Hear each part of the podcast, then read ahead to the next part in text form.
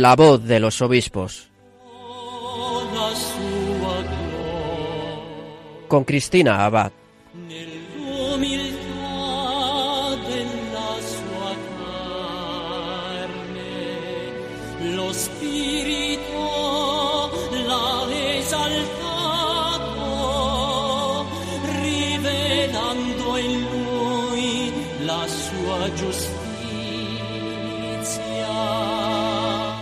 Buenas noches, queridos oyentes de Radio María. Un cordial saludo de quien les habla, Cristina Abad.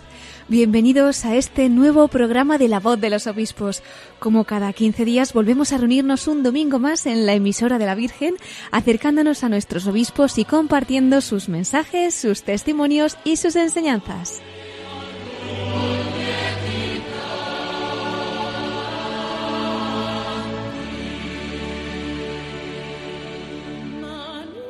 Y como saben, queridos oyentes, desde hace días, especialmente después de que el Parlamento español rechazara las enmiendas a la totalidad de la proposición de ley de regulación de la eutanasia, el tema central que han marcado los mensajes de nuestros obispos ha sido el de la vida. Podríamos decir que también ha sido el tema de la eutanasia o del suicidio asistido, pero bueno, yo prefiero referirme a este tema como el de la vida porque este triste avance hacia la ley de la eutanasia, pues lo que ha supuesto también ha sido un manifiesto de nuestro episcopado en nuestra querida Iglesia a favor de la vida, a favor de la dignidad de toda persona humana y de su vida en todas sus fases, especialmente, como nos han dicho nuestros obispos, en los momentos de sufrimiento y cuando es más débil y vulnerable la persona. Ya en nuestro programa anterior lo dedicamos a esta cuestión, emitimos algunas de las declaraciones del obispo de San Sebastián, de Monseñor José Ignacio Munilla a este respecto, recopilamos también la entrevista que le hicimos hace unos años al actualmente obispo electo de Canarias, a Monseñor José Mazuelos, cuando siendo obispo de Asidonia Jerez, ya nos habló no solo como obispo, sino también como médico que es sobre la inmoralidad de la eutanasia y del suicidio asistido. Bueno, pues nuestros obispos no se están quedando callados, continúan hablando, manifestando su rechazo a la ley de la eutanasia, reafirmando el carácter sagrado de la vida humana creada por Dios. De hecho, la Comisión Ejecutiva de la Conferencia Episcopal Española ha publicado una nota sobre este tema de la cual hemos ido informando aquí en Radio María que se titula No hay enfermos incuidables aunque sean incurables. Bueno, quienes quieran pueden entrar en la web de la Conferencia Episcopal Española, que ahí tienen toda la información completa. También el obispo de San Sebastián, don José Ignacio Munilla, ha explicado esta nota en su programa Sexto Continente, por lo que pueden tener la explicación también a través de nuestro podcast o de su web en ticonfío.org. Y bueno, para quienes quieran profundizar un poco más en la web de la Conferencia Episcopal Española, en esta misma sección que les estoy comentando, está también publicada la carta de la Congregación para la Doctrina de la Fe Samaritanos Bonus sobre el cuidado de las personas en las fases críticas y terminales de la vida. También está el documento que ya sacó la Subcomisión Episcopal para la Familia y la Defensa de la Vida, Sembradores de Esperanza, acoger, proteger y acompañar en la etapa final de esta vida. Y también hay otras respuestas que ofrecen nuestros obispos ante las dudas que puedan surgir. Como ven, están siendo unos días de preocupación por un lado, como no, pero también de gracia, ¿verdad? Unos días que están siendo iluminados por la voz de nuestros pastores a favor de la vida humana, la luz del magisterio de la Iglesia. Por ello, dado que estamos en la voz de los obispos, yo creo que merece la pena continuar profundizando en estos aspectos. Seguro que muchos de ustedes se han visto involucrados en más de un debate, incluso con seres queridos en los que han tenido que defender el valor de la vida, también en circunstancias dolorosas quizás. El caso es que, aún comprendiendo el valor de toda persona, aún ofreciéndole los cuidados médicos, familiares que se puedan, pues la realidad del dolor, la realidad de la muerte no deja de ser dolorosa, ¿no? Y es necesario el auxilio de la gracia no solo para acoger la voluntad de Dios, sino para vivirla con paz, para vivirla incluso con esperanza. Y esa es la clave en la que quería poner el acento esta noche. La Virgen, que es también nuestra Señora de la Luz, quiere en este domingo llevar su luz a muchas almas a través de las enseñanzas de nuestros obispos. Así es que hoy quiero invitarles a escuchar la reflexión sobre estos temas que nos ofrece el obispo de Alcalá Alcalá de Henares, Monseñor Juan Antonio Reich Pla. Él es miembro de la Comisión Episcopal para los Laicos, Familia y Vida. Comienza su alocución haciendo referencia a ese paso más que dio el Parlamento español el pasado 10 de septiembre al rechazar, como decíamos, las enmiendas a la totalidad de dos partidos políticos en relación a la proposición de ley orgánica de regulación de la eutanasia. Desde ahí, don Juan Antonio Richpla va explicando qué es la eutanasia, según el magisterio de la Iglesia, nos aclara por qué no es un derecho y recuerda también qué dice la Iglesia respecto a los cuidados paliativos. Pero además, como les comentaba, Monseñor Richpla nos invita a descubrir el sentido redentor del sufrimiento, comparte su testimonio del consuelo de acompañar a los seres queridos en el tránsito a la vida eterna y poder darles, como dice él, el pasaporte al cielo.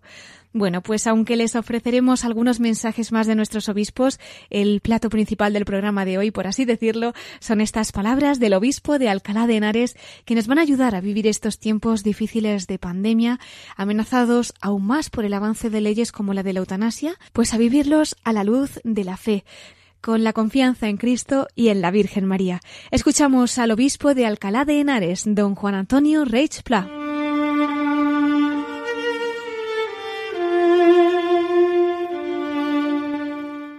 Parlamento se trató el tema de la propuesta de ley sobre la eutanasia.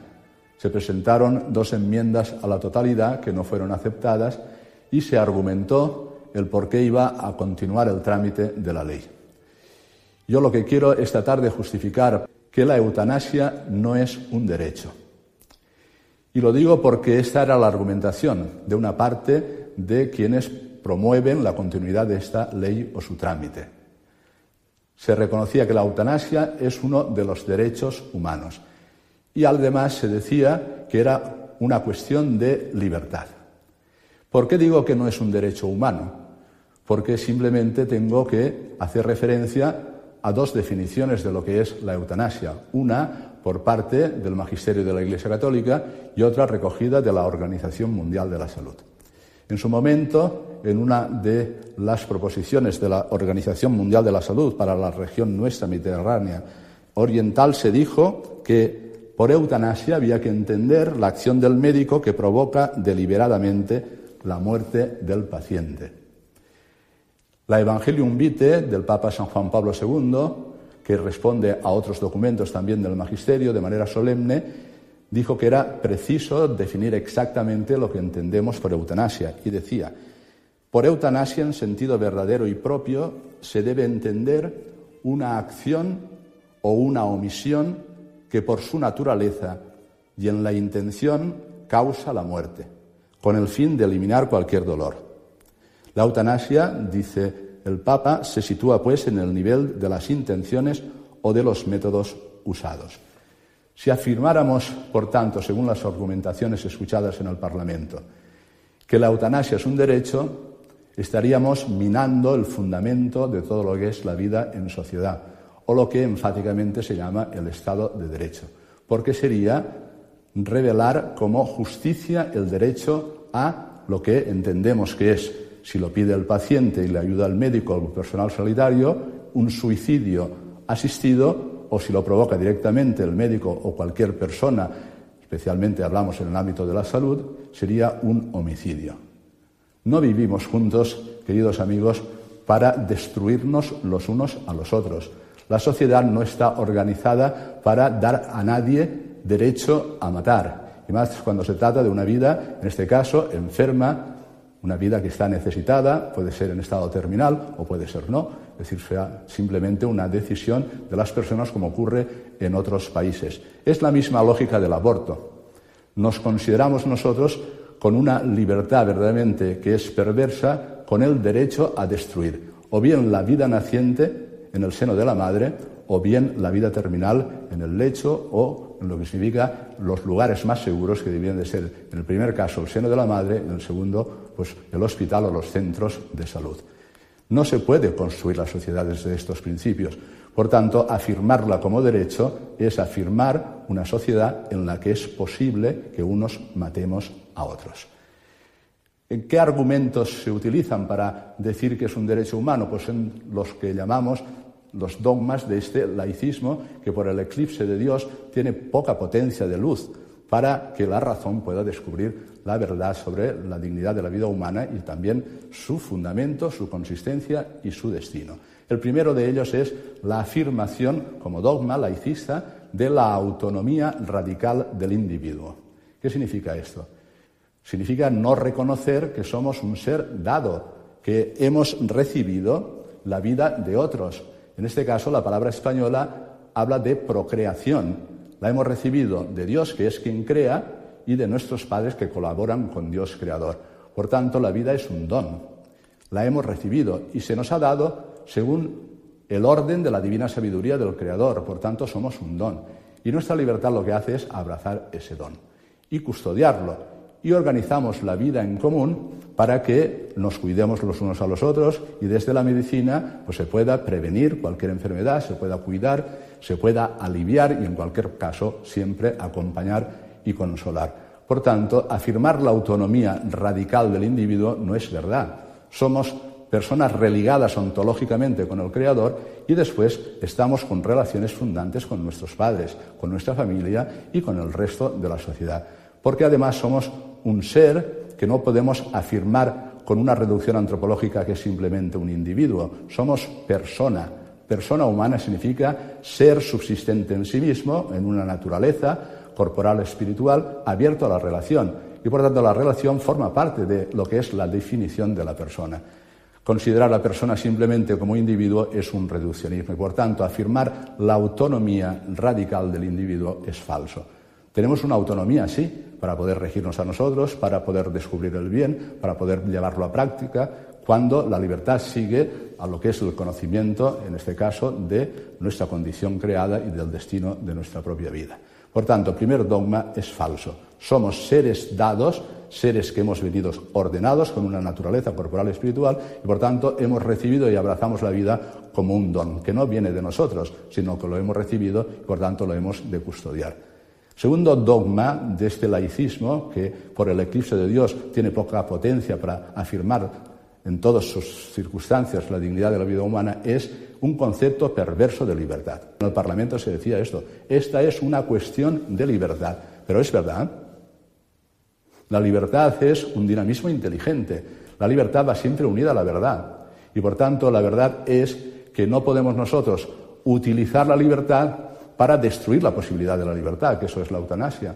No podemos utilizar la libertad para afirmar un derecho que acaba con todos los derechos, porque es la muerte lo que se persigue. No es una contradicción. Derecho de destruir todos los posibles derechos de la persona. Libertad para poder destruir la libertad de la propia persona con la muerte. Es una contradicción si aceptamos simplemente un modo lógico de pensar.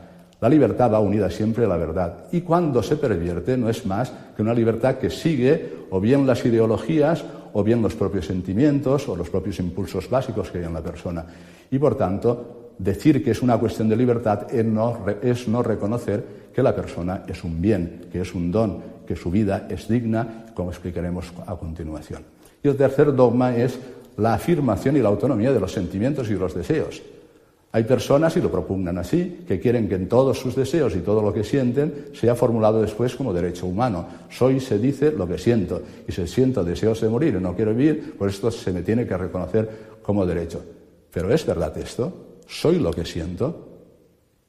Los sentimientos son equipaje para la acción y acompañan el bien de la persona y ayudan a la libertad para poder encaminarse y desarrollar acciones buenas pero necesitan la luz de la inteligencia, la luz de la sabiduría, necesitan el gobierno propio de lo que son bienes, en este caso, que van más allá de la propia vida afectiva y que son dinamismos espirituales. Hemos dicho que la persona es un ser subsistente en una naturaleza corporal y espiritual. Por tanto, en este caso, es el espíritu quien gobierna también a los sentimientos, también a los impulsos básicos. Por tanto, no se puede decir es una cuestión de derecho para destruir los derechos de la persona, no se puede decir una cuestión de libertad cuando lo que se hace es acabar ya con la libertad humana. Por tanto, es un contrasentido. No se puede organizar la sociedad para destruir la vida humana. Y hay un tercer aspecto que, que considero que es importante, y es que no es ese el sentido de la medicina. Si esto fuera así, sería la corrupción de la medicina. La medicina para qué se organiza y para qué la sociedad provee pues, todos los bienes que necesitamos para el cuidado de nuestra salud. Precisamente para prevenir todo aquello que nos puede dañar como enfermedad, para cuidar a las personas que están enfermas, para curarlas si es posible y después para protegerlas en los momentos más difíciles como puede ser el momento de la etapa final de nuestra vida. Reducir la medicina al acto del deseo del paciente cuando pide la eutanasia o provocarla directamente con un acto médico que destruye la vida es la corrupción de la medicina. Por tanto, en ningún caso podemos afirmar que la eutanasia es un derecho.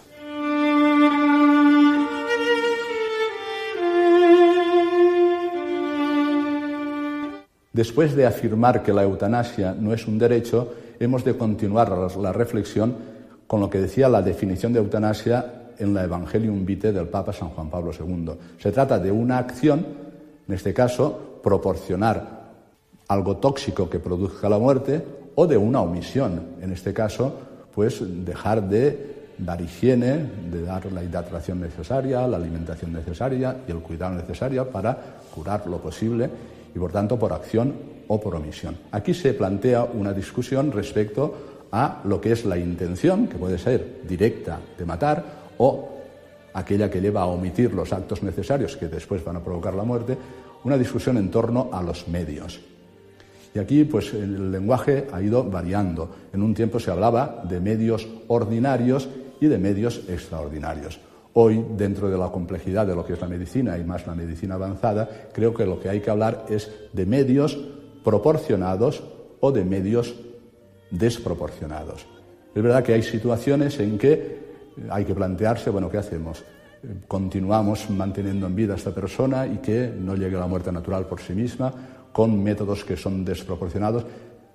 En cualquier caso, más allá de la voluntad del paciente, que en cualquier momento puede ofrecerse voluntariamente, incluso para que la medicina avance, se trataría de un ensañamiento terapéutico. Y no es esto lo que estamos reclamando. No se trata de decir mantener la vida como sea con medios que son desproporcionados, sino se trata siempre de aliviar, de curar, de proteger y de mantener hasta que llegue el momento de la muerte natural. Nosotros, como cristianos, no tememos la muerte y la esperamos para podernos encontrar con Dios nuestro Padre. Y es muy importante que cuando se trata de utilizar los medios nos planteemos también la importancia de lo que significa estar conscientes para poder afrontar esta etapa final de la vida y el momento de la muerte.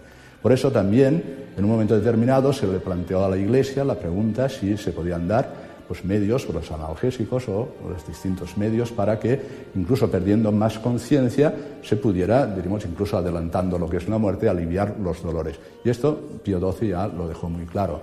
En cualquier momento se pueden utilizar medios para aliviar el sufrimiento, siempre teniendo en cuenta de que es momento decisivo el mantener la conciencia para poder confesarse, para poder, por tanto, llevar las cuentas para con Dios, para poder despedirse de los familiares, para eh, cumplir con los deberes propios civiles, de lo que tenga que cuidar de su propia familia, y por tanto, en el caso que se plantee ya la pérdida de conciencia con la sedación, teniendo todas estas cosas en referencia, se puede y puede ser, siempre por indicación médica, algo que será definitivo o que pueda ser simplemente algo transitorio, porque en estos momentos lo que se busca es aliviar el dolor de la persona. Por tanto, el juego está con los medios llamados desproporcionados, que en cualquier caso, pues uno en su propia realidad puede desestimar y también el médico y por tanto dentro de lo que es los medios que pueda tener una sociedad o un hospital, eso depende también de cada país y de cada situación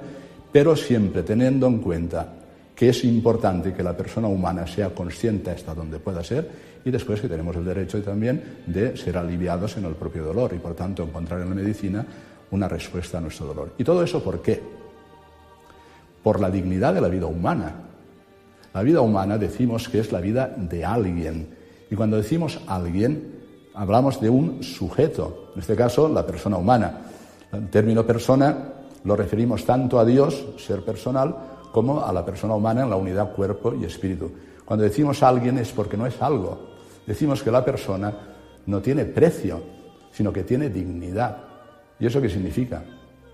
Que no podemos comprar una persona, que no podemos, decir, ponerle precio. Y que la persona, por ser, diríamos, alguien que es fin en sí mismo, tiene bienes que son indisponibles. Uno de ellos es la propia vida humana. Uno no puede disponer de la vida humana y decir, bueno, yo quiero morir. Otra cosa es el hecho del martirio, que no se lo proporciona uno a sí mismo, sino que por la causa más grande de la fe y de la vida eterna, uno puede entrar en situaciones en que otros le quitan la vida y al es mártir por la fe, que es un bien, diríamos, que abre el camino a la vida eterna y por tanto superior a la vida humana.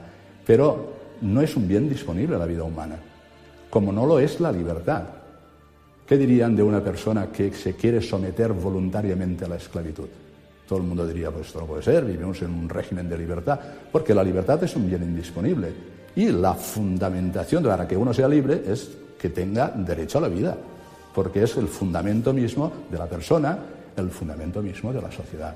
Y por tanto, ni la vida humana está disponible para el individuo, ni la libertad es un bien disponible, si queremos razonar con la lógica de lo que es la propia persona en su dignidad.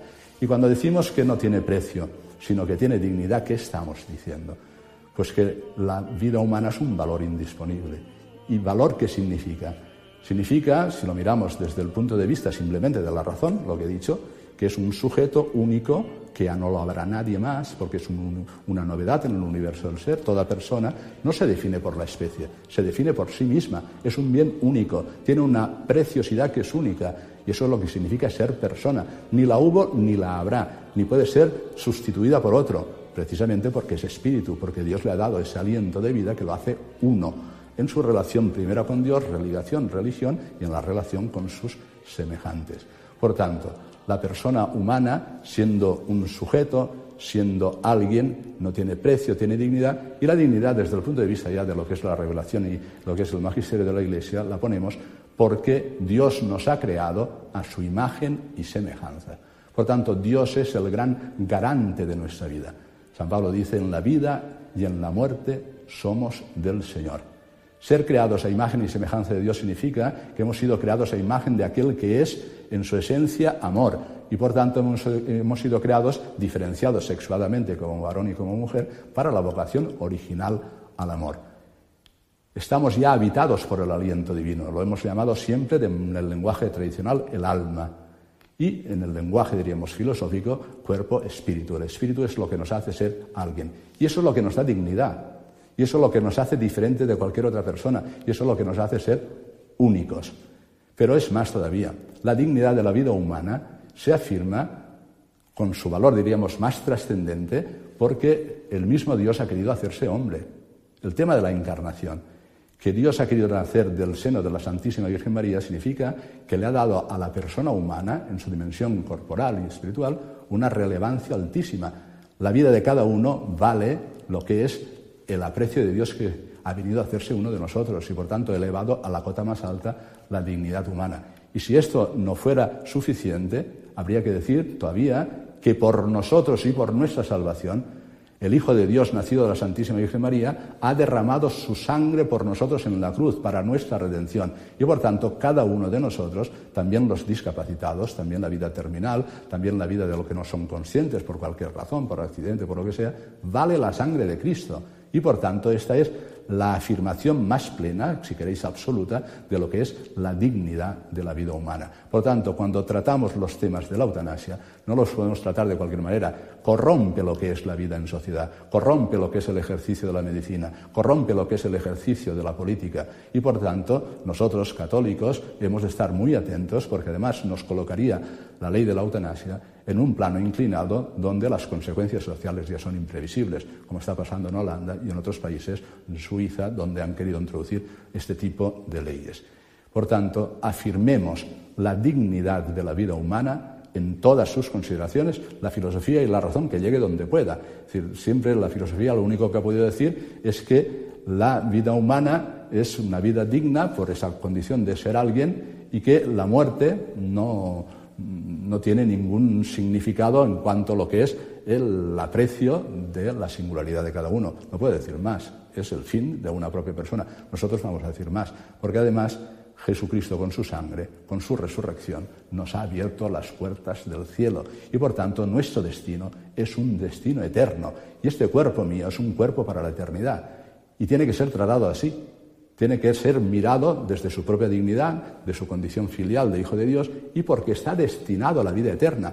Y lo más importante en el cuidado de la medicina y en el cuidado de los familiares es que no se pierda nadie, porque su destino es eterno. De ahí la conciencia, que sea uno consciente, para poder pedir perdón por sus propios pecados, para tener la asistencia de los auxilios divinos, para poder estar atendidos por los sacerdotes y también por la medicina, de tal manera que pueda morir en serenidad y ponerse en manos de Dios.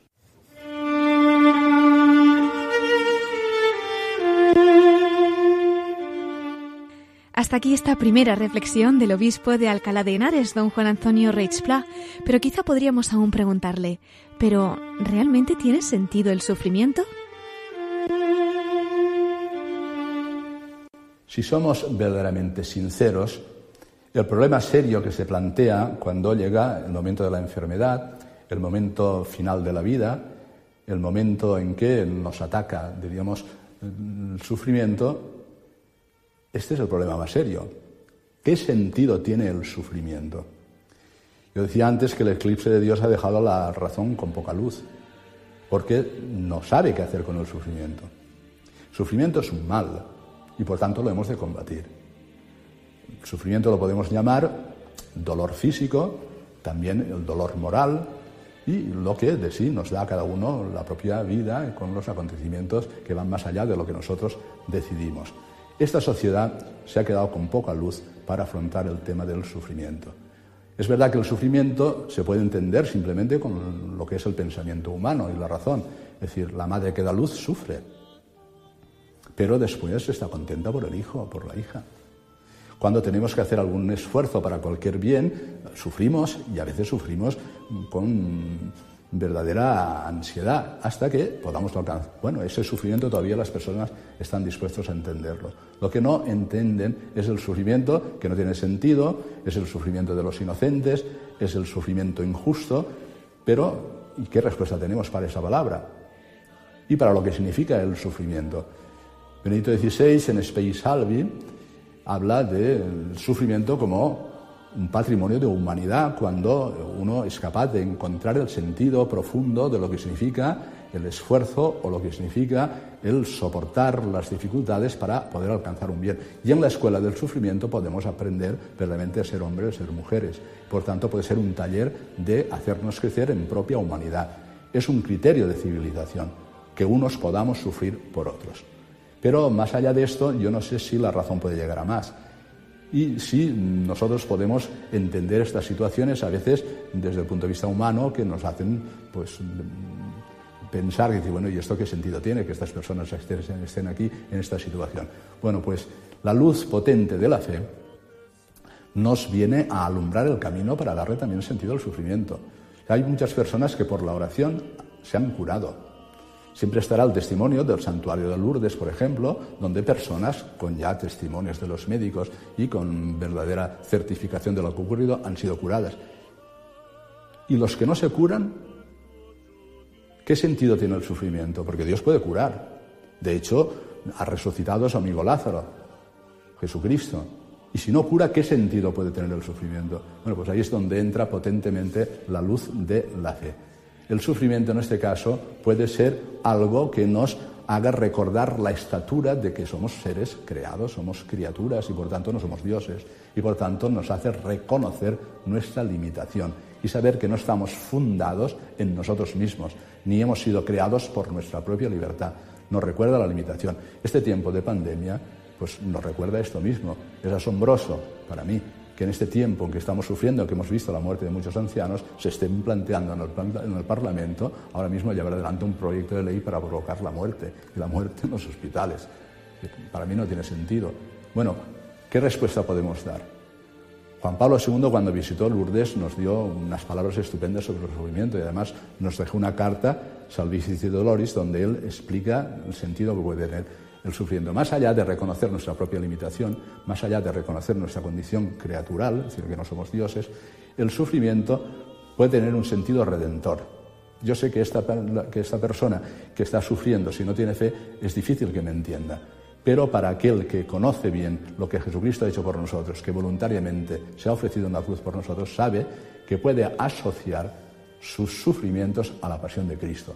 De tal manera que comulgando con los sufrimientos de Cristo, colabore con la redención de nuestros pecados y que colabore en lo que significa la redención humana. San Pablo lo decía de manera extraordinaria. Me alegro, fijaos lo que dice San Pablo, me alegro de sufrir. ¿Cómo que me alegro de sufrir? ¿Es que San Pablo no está bien de la cabeza? Me alegro de sufrir porque así sumo mis sufrimientos a los sufrimientos de la pasión de Cristo por la salvación de todos aquellos que formamos el Cristo total, que es la Iglesia, Cristo cabeza y todos los bautizados formando su cuerpo místico. Por tanto, hay un sentido, diríamos, oculto de lo que es el sufrimiento. ¿Cuántas personas conozco yo que están sufriendo en muchos años? Por accidente, por limitación de nacimiento, por... y que están ofreciendo sus vidas esto solo lo podemos entender cuando uno tiene una historia, la suya, la propia, iluminada por la fe. Porque después hemos de estar convencidos de lo que dice también el apóstol. Todo concurre para el bien de aquellos a los que Dios ama. Yo sé que es difícil lo que estoy diciendo, descubrir el sentido último del sufrimiento. Uno se puede resignar, uno puede aceptar su limitación, uno puede incluso hacer esfuerzos por buscar los medios para salir, y eso es lo que tenemos que hacer, intentar buscar los medios para aliviar los sufrimientos y para darle sentido al sufrimiento y en la medida de lo posible curarlo. Ah, pero quedará siempre el sufrimiento de los inocentes, quedará siempre el sufrimiento inútil, quedará siempre el sufrimiento donde nosotros no podamos alcanzar con la medicina. Bueno, pues hasta ahí puede llegar la luz de la fe. España sufre más ahora porque ha perdido la luz de la fe. Porque dentro de una civilización cristiana esto que yo estoy diciendo es más inteligible. Se puede entender lo que yo estoy diciendo, porque vivimos todos muy referidos a Jesucristo, muy referidos a lo que significa su acción redentora por nosotros y muy esperanzados sabiendo que el sufrimiento no es la última palabra, que la muerte no es la última palabra, que Cristo ha resucitado y nos ha dado su victoria, que la participamos desde el bautismo y por tanto que estamos destinados no a sufrir, sino a gozar por toda la eternidad. Y en el camino nos podemos encontrar con el sufrimiento. Jesús ya lo decía, al que quiera venir en pos de mí, que cargue con su cruz. Hay cruces que son muy pesadas, pero Cristo nos ayuda a llevarlas. La Iglesia hace que nos sostengamos los unos a los otros. Y entonces sí, se entiende que el vivir juntos, el formar la sociedad, es para buscar juntos el bien común, no la destrucción de nadie no el concepto de libertad que le da a cada uno según sus deseos o sus sentimientos, para buscar juntos desde la verdad el bien común. Y el bien común significa el bien de la persona en cuanto persona, es un bien moral, es el bien de toda la persona y de todas las personas, afirmadas como tales, y por tanto, no simplemente como individuos, como seres en relación, persona, para vivir la comunión. Entonces sí cambian las cosas. El enfermo se sentirá acompañado, por los médicos, por los familiares, por los sacerdotes, de tal manera que entre todos formemos una familia donde nos acompañemos los unos los otros. Quienes están en los cuidados paliativos muchas veces dicen esto mismo. Los enfermos, cuando dicen, no puedo más, quiero morirme, lo que están diciendo es, aliviadme el dolor, aliviadme con vuestra compañía, dadme un sentido para poder vivir y para poder sobrevivir. Bueno, pues de ahí la importancia de la medicina avanzada con los cuidados paliativos, pero de ahí la importancia de que no abandonemos a nadie, de que la familia responda como célula primera a lo que es el acompañamiento en los momentos débiles de la enfermedad y que la sanidad y los, médicos y el personal sanitario, entre todos, formemos un espacio de comunión donde nadie se sienta solo y abandonado. Lo que hemos vivido en esta pandemia es para reflexionar. Esta sociedad no funciona del todo bien tanto individualismo, tantas personas que viven solas, tantos ancianos que han muerto solos en sus casas sin nadie que les acompañara, tantos que han muerto en los hospitales sin los auxilios divinos y la posibilidad de acercarse a ellos para darles una palabra sin poder ver a sus familiares. Algo hemos de pensar entre todos para hacer de la sociedad un espacio fraterno, un espacio de comunión, donde el sufrimiento que nos acompaña como criaturas pueda ser verdaderamente un sufrimiento que tiene sentido, un sufrimiento que pueda ser ofrecido y, en cualquier caso, un sufrimiento que pueda ser consolado.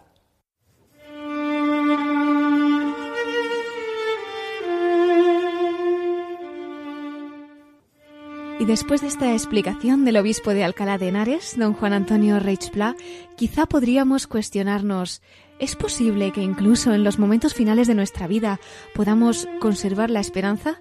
¿Qué podemos hacer para ayudar a nuestros seres queridos a tener una buena muerte? Hemos de procurar, por tanto, entre todos, que lleguemos a una buena muerte. San Francisco de Asís llamaba a la muerte hermana, no es un contrasentido, hermana muerte la llamaba él. ¿Y qué puede significar esto? Pues que es el paso obligado, todos vamos a morir. Es el paso obligado para encontrarnos con aquel que nos ha creado y con aquel que es nuestro destino eterno, con el rostro misericordioso y tierno de Dios nuestro Padre. El momento de la muerte es un momento decisivo, porque es el momento, imaginad el pasaje estupendo del buen ladrón, en el momento final es cuando dice Jesús, hijo de David, acuérdate de mí. Y recibe la palabra más consoladora que guarda el Evangelio. Hoy estarás conmigo en el paraíso. Hoy. Y hoy eso significa el anciano que está en el lecho en el hospital o está en su casa, o el niño, o el joven, o el que tiene un accidente, o el que está en momentos de agonía final, hoy puede escuchar esa misma palabra. Y por tanto debemos de buscar todos los medios para que la muerte cuando nos alcance, dentro de lo que son los momentos finales, si es posible con la conciencia clara, podamos nosotros recibir el anuncio final del Evangelio y animar a lo que es afrontar el final de la vida poniéndonos en las manos mismas de Dios. Y por tanto, recibir en primer lugar los auxilios divinos. La medicina ya hará su trabajo, pero es muy importante, y muy importante para aquellos que tenemos fe, que podamos reconciliarnos con Dios que podamos reconciliarnos con nuestros hermanos, que podamos tener un espacio íntimo de calor familiar, de tal manera que nadie se sienta solo y abandonado, que eh, encomendemos a la Santísima Virgen, a todos los santos, a los ángeles, a aquel que va a morir y que le hagamos pues todo aquello que tiene previsto la Iglesia para acompañar en lo que es el momento final de la muerte, lo que es la unción de los enfermos, lo que es la confesión de los pecados, lo que es el viático, el viático en este caso es el equipaje para la eternidad. Y esto no lo podemos olvidar. Es, diríamos, programática la muerte que imaginamos de San José. Hay muchos cuadros, en el arte a veces expresa lo que no pueden expresar las palabras, donde se presenta a San José en el lecho, cuidado con la Santísima Virgen, todos los santos, con el mismo Jesús. Es decir, eso es el, diríamos, el icono más claro de lo que es morimos con esperanza. La esperanza es una virtud teologal, queridos amigos. La esperanza no es un grito en el vacío, ni va referida a nuestras fuerzas que ya se acaban y la medicina ya no puede hacer nada por nosotros. La esperanza descansa en la misericordia infinita de Dios y en la redención de nuestros pecados que Jesucristo ha ofrecido con su, con su pasión, con su muerte y resurrección. Por tanto, es una virtud teologal y es la que hemos de activar. La recomendación del alma, los sacramentos, la palabra consoladora del sacerdote, la mirada cariñosa de los hijos si se tienen, de los hermanos, de los padres y todo lo que es la organización del espacio sanitario para saber que en ese momento estamos decidiendo la eternidad. Hay muchas personas, me he encontrado yo en mi ministerio sacerdotal, ay, no pase, no pase, que va a asustar usted. Y cuando he pasado, dice, menos mal que ha venido usted si le estaba esperando. Los familiares no podéis, en este caso, limitar lo que significa el momento decisivo de alguien que espera encontrar palabras sustantivas de esperanza, no simplemente palabras de decir no pasa nada, no te preocupes, no, no, no, de afrontar, porque hemos de afrontar todos la muerte, pero dando palabras sustantivas para darle sentido y saber que la última palabra es la esperanza de la vida eterna, que solo Dios nos puede dar. Por tanto, lo que hemos de procurar es una buena muerte. En el caso de mis familiares, los que he visto morir, gracias a Dios, siempre han sido acompañados, siempre han recibido los sacramentos, el viático. Para mí es muy consolador poder haber acompañado a mi madre, poder haber acompañado a mi padre. Ellos morían encomendándose al Señor. Y eso es consolador para su hijo. Claro que yo sé que mis padres tenían que morir, como sé que tengo yo que morir. Pero ahora mismo mi corazón, cuando puedo llegar a mi pueblo, ir al cementerio a visitarles y a tener una oración por ello, está consolado. Porque, querido padre, querida madre, te he dado lo que te puede dar un hijo. A veces tenía que haberte dado más en la vida en mi misma vida activa, que igual ellos requerían más presencia mía en su cara, pero te he dado lo final, lo más importante, el pasaporte para la vida eterna, el viático que te abre las puertas a la eternidad. Bueno, pues vamos a invocar a la Santísima Virgen María. Yo le diría a los políticos, deteneos, deteneos, retirad esa ley infame, retirad las leyes que destruyen la vida humana, no provoquéis desde estos dogmas que no son verdaderos, de la autonomía radical del individuo, de la libertad como posibilidad de todas las posibilidades, y decir al final que son derechos aquellos deseos míos y mis sentimientos. No es verdad. Afirmad lo que significa la grandeza de la antropología que descansa en la unidad cuerpo-espíritu, en la diferencia sexual de varón-mujer y en la vocación original de la persona, el amor. Pero no es un amor que se acaba en este mundo, es un amor que está llamado a continuarse con plenitud en la eternidad. Por eso una buena muerte es morir en gracia de Dios. Una buena muerte es ser asistido por aquellos que nos traen los auxilios divinos. Una buena muerte es la muerte de aquel que sabe que va a descansar en las manos amorosas de Dios nuestro Padre. Y que nuestra intercesora por excelencia, que es la Santísima Virgen, nosotros le decimos que se apiade de nosotros, que nos asista ahora y en la hora de la muerte. Y puede ser que nuestra biografía haya sido una biografía realmente calamitosa, como la del que estaba al lado de Jesús en la cruz, aquel que estaba allí y que dijo, apiádate de mí. Y escuchó, como os decía, la palabra más consoladora. Hoy estarás conmigo en el paraíso. Para todos los que han muerto en esta pandemia, para todos los que vamos a morir, esta es la única palabra verdaderamente sustantiva que puede generar en nosotros esperanza. Esforcémonos todos por generar espacios de comunión para que nadie muera abandonado y que pueda tener una buena muerte. Que así sea para todos vosotros.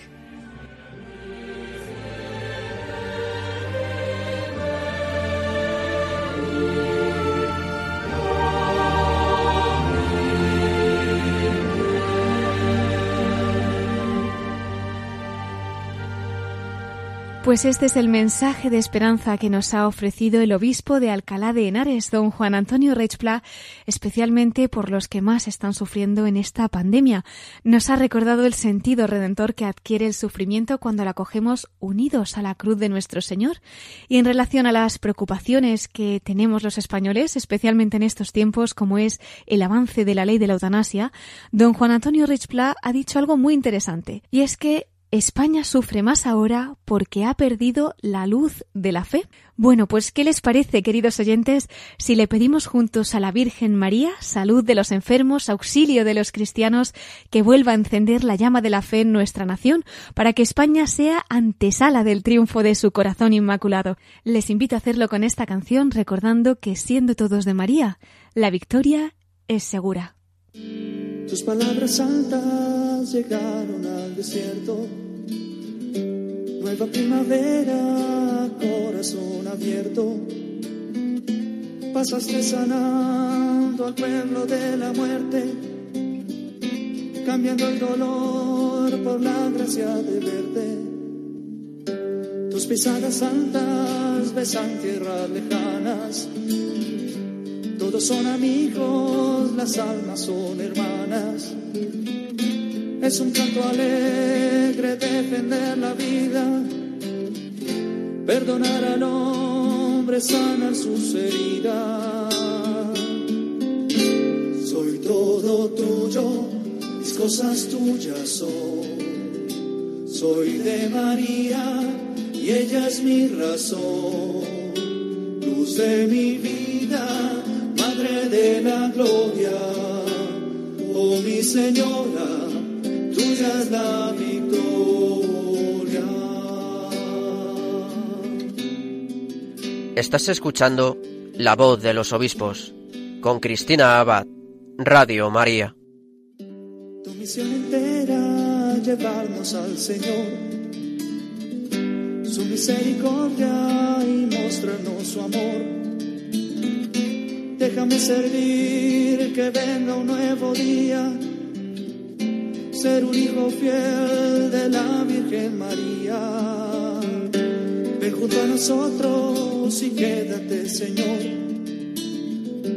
Anochece pronto y sentimos temor. Sé nuestra esperanza, la luz encendida. Danos la confianza y la fe de María todo tuyo, mis cosas tuyas son. Soy de María y ella es mi razón, luz de mi vida, madre de la gloria, oh mi señora, tuya es la victoria. Soy todo tuyo, mis cosas tuyas son. Soy de María y ella es mi razón de mi vida, Madre de la Gloria, oh mi Señora, tuya es la victoria.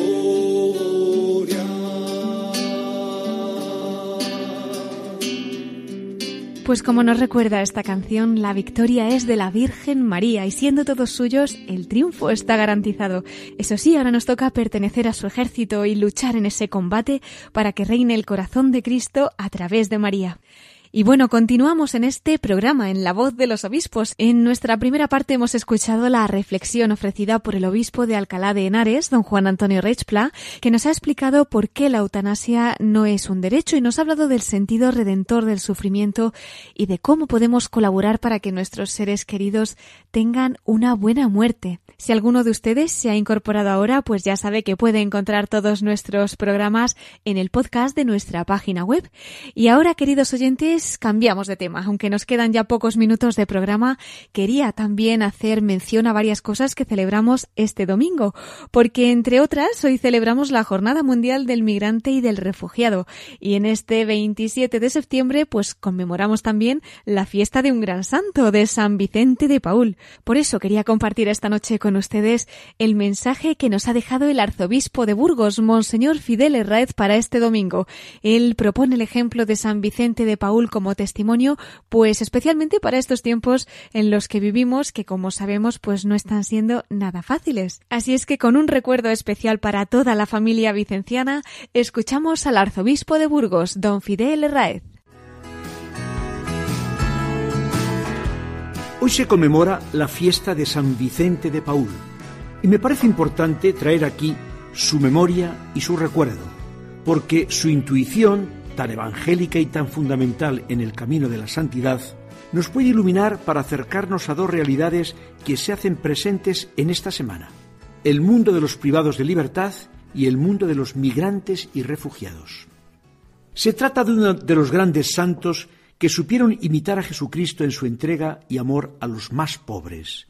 A caballo entre el siglo XVI y XVII, en una Francia rural y empobrecida, San Vicente de Paul prolongó su mirada más allá de sí mismo y de su entorno inmediato, para percibir así la dura realidad en la que vivían miles de personas junto a él.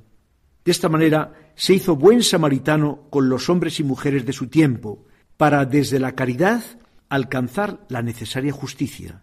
Se empeñó en defender la dignidad de cada persona, que siempre y en cualquier circunstancia está marcada por la huella misma de Dios. Y a su desarrollo y promoción dedicó su esfuerzo, su tiempo y su imaginación. La vida de los testigos que nos han precedido se convierte siempre en una provocación y en una esperanza. Y ello es más necesario hoy que nunca, en medio de esta sociedad en la que abunda tanto dolor y tantas heridas. Meternos en las claves de su vida nos puede ayudar a seguir peregrinando sin errar. Así lo han comprendido tantas personas de la familia vicenciana, tan presentes en nuestra diócesis, que hoy precisamente celebran su fiesta y a cuyo amparo han encontrado inspiración y orientación para sus vidas. Felicidades a todos. Al mirar a San Vicente de Paul, percibimos inmediatamente el secreto de su entrega que hoy nos puede ayudar. Sin miedo a equivocarnos, nos damos cuenta de que Él supo descubrir en los rostros de cada persona con las que se encontraba el mismo rostro de Cristo hambriento, sediento, forastero, encarcelado. Cada pobre se convertía así en un misterio escondido de Dios. Por eso podía afirmar, qué bello ver a los pobres si les consideramos en Dios y con la misma estima que Jesús les tenía. Por eso os decía al comienzo que su figura nos ilumina para acercarnos a dos realidades que queremos tener especialmente presentes esta semana. El pasado 24 de septiembre, con la fiesta de la Merced, se nos invitaba a mirar con ojos de misericordia al mundo de la cárcel. Una realidad que nos es tan ajena, que siempre está en los extrarradios de nuestra sociedad y de nuestra sensibilidad, pero que afecta a tantas personas y familias con rostros e historias únicas y personales. Desde luego que no es la justicia sin corazón la que puede sacar adelante sus vidas y proyectos trucados. El legalismo y el aislamiento son soluciones fáciles, pero no son la solución. Únicamente la mano tendida que dé horizonte y esperanza será capaz de colaborar en la necesaria reinserción. Precisamente es lo que hacen tantos voluntarios de la pastoral penitenciaria que se acercan a nuestra cárcel para compartir vida y ayudar. Junto a ello, la Iglesia celebra hoy la Jornada Mundial de los Migrantes y Refugiados, una fecha que nos invita a mirar esa otra realidad que afecta en el mundo a tantos millones de personas que tienen que salir de sus hogares buscando seguridad, trabajo, desarrollo, en definitiva, pan para comer. Nuestra sociedad globalizada hoy se ha hecho intercultural. Se trata también de un fenómeno que hemos de asumir y gestionar si queremos evitar futuros conflictos. Para ello, nuestra mirada a esas personas quizá pueda cambiar si descubrimos en cada uno al mismo Cristo. Así nos lo recuerda el lema de la jornada. Como Cristo, obligados a huir. A una y otra realidad, al mundo de la cárcel y de la migración, se pueden adecuar las actitudes que el Papa Francisco nos invita a cultivar en el mensaje que ha publicado con tal motivo. En forma de verbos, nos indica caminos a recorrer que se nos presentan como retos y compromisos ante el mundo de la exclusión. Yo solo los enuncio, porque encierran una fuerza que no necesita comentarios. Necesitamos conocer para comprender, hacerse prójimo para servir, reconciliarse para escuchar, crecer para compartir, involucrar para promover, colaborar para construir. Este es un camino para una sociedad que siempre queremos más integrada, como la que hizo San Vicente de Paul. Encomendamos una vez más a Nuestra Señora las necesidades de sus hijos, nuestros hermanos, y hoy lo hacemos especialmente con la nueva advocación de la Letanía del Rosario. María, consuelo de los migrantes, ruega por nosotros. Con el saludo fraterno y muy cordial de vuestro obispo y hermano, Fidel. Así nos invita el arzobispo de Burgos, don Fidel Herráez, a encomendarnos a San Vicente de Paul y también, como nos ha dicho ahora al final, a la Virgen María como consuelo de los migrantes, precisamente en esta Jornada Mundial del Migrante y del Refugiado que estamos celebrando. Bueno, como también nos ha recordado el arzobispo de Burgos, esta semana hemos celebrado otra fiesta mariana muy importante, la fiesta de la Virgen de la Merced. Y como siempre concluimos nuestro programa desde el corazón de María, pues vamos también hoy a finalizar con las palabras que ha dedicado el arzobispo de Barcelona, el cardenal Juan José Omella, a su patrona, precisamente pidiendo la intercesión de la princesa de Barcelona, como la llamaba el poeta Jacinto Verdaguer, para estos momentos tan duros que estamos viviendo. Al arzobispo de Barcelona desde el corazón de María. El título de la Merced alude a aquello que es don, esfuerzo generoso y desinteresado. La Orden de la Merced, fundada en 1218, dio respuesta a una necesidad urgente de la sociedad de aquel tiempo, la liberación de los cautivos para que pudieran volver a su tierra con sus familias. Desde el inicio, la acción redentora de los mercedarios fue unida a la dimensión caritativa y de hospitalidad. San Pedro Nolasco, un laico, de profesión comerciante, gran devoto de Santa María, desde el hospital de Santa Eulalia acogía a los desvalidos de la ciudad y ayudaba a los cautivos redimidos a reponerse. Los mercedarios han aplicado este carisma fundacional a las diversas realidades del mundo, sobre todo con sus obras de servicio de los presos y de los marginados. Por ello, con motivo de la fiesta de nuestra patrona, pido que en espíritu y con obras de bien nos hagamos todos mercedarios. Así haremos la peregrinación de la fe, imitando a Santa María, y haremos realidad lo que desea el poeta en los Goch de Nuestra Señora de la Merced, que María sea nuestra estrella, luz en las noches oscuras, que nos haga mensajeros del amor de Cristo entre los más pobres y nos libere de todas las adversidades, incluso de la muerte eterna. Santa María de la Merced, Princesa de Barcelona, ruega por nosotros.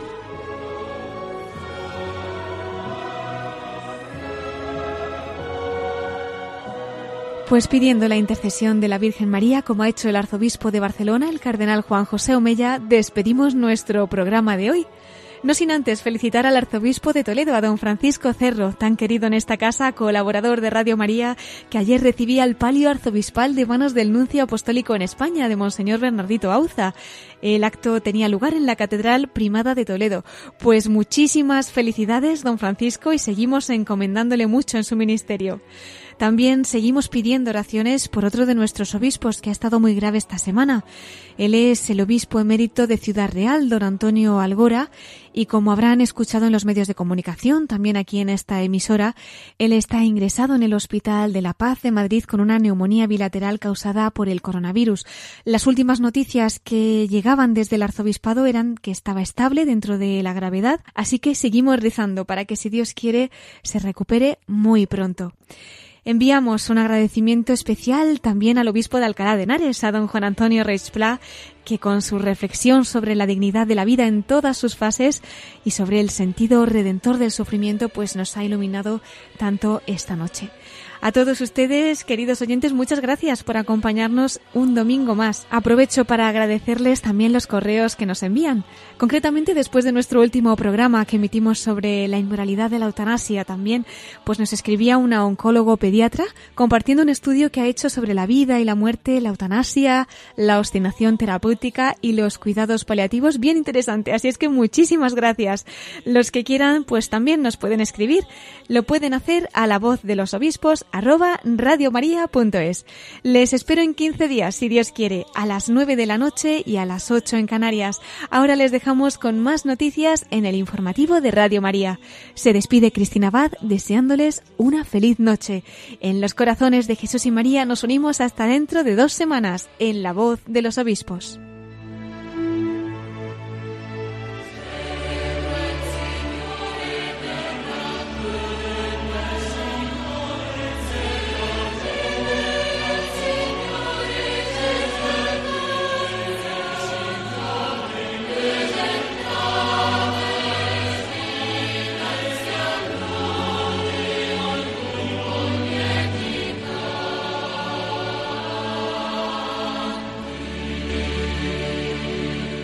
han escuchado la voz de los obispos.